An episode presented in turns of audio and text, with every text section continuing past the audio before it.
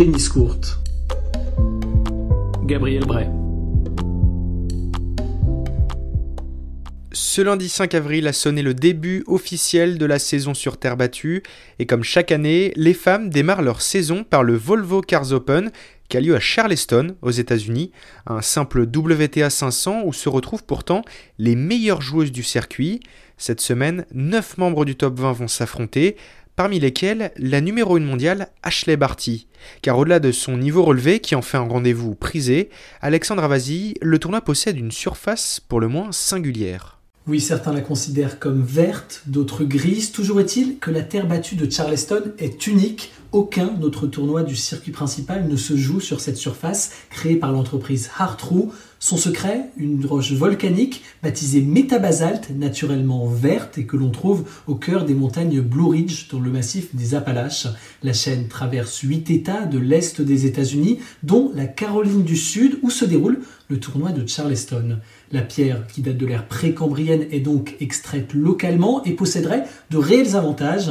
Son étanchéité la rend résistante à l'eau, sa fermeté permet à la surface d'avoir une durée de vie plus longue que la terre battue traditionnelle, et puis le métabasalte est très anguleux, ce n'est pas un hasard s'il était utilisé dans la préhistoire pour fabriquer des outils pointus. Résultat, les particules s'imbriquent plus facilement entre elles, ce qui limite le risque de faux rebond. Enfin, la couleur permet d'améliorer la visibilité selon l'entreprise, ce qui reste à prouver. En revanche, sa popularité, elle, est acquise depuis la fin des années 1970, époque où elle s'est largement démocratisée dans l'Est et au sud-est des États-Unis, sans pour autant arriver de l'autre côté de l'Atlantique une révolution esthétique qui a aussi des conséquences dans le jeu. Les cours de Charleston seraient plus rapides que ceux de Roland Garros, ce qui permet une transition parfaite entre Miami sur dur extérieur et la saison sur terre battue en Europe. Et il n'y a pas qu'avec la surface que le tournoi aime jouer les précurseurs. Cette semaine, il est devenu le premier sur terre battue à se passer intégralement de juge de ligne, et ce, dans l'histoire du circuit féminin.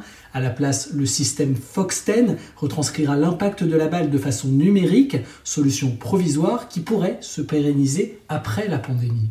Précurseur aussi par la place qu'il accorde aux femmes dans le tennis. À sa création en 1973, leur reconnaissance était moindre face à un tennis masculin hégémonique. Le magazine de cuisine Family Circle décide alors de financer un événement pour changer le regard de la population. Résultat, le Family Circle Cup devient le premier tournoi réservé aux femmes à accorder 100 000 dollars de prize money, dont 30 000 pour la lauréate, Rosie Casals. C'est tout simplement le plus gros chèque reçu par une sportive, toute compétition confondue, cette année-là. Mais le magazine veut pousser l'égalité homme-femme jusqu'au bout et s'arrange pour que le tournoi soit diffusé à la télévision. Alors ça ne semble pas révolutionnaire aujourd'hui, mais à l'époque, aucun événement féminin n'avait encore eu ce privilège.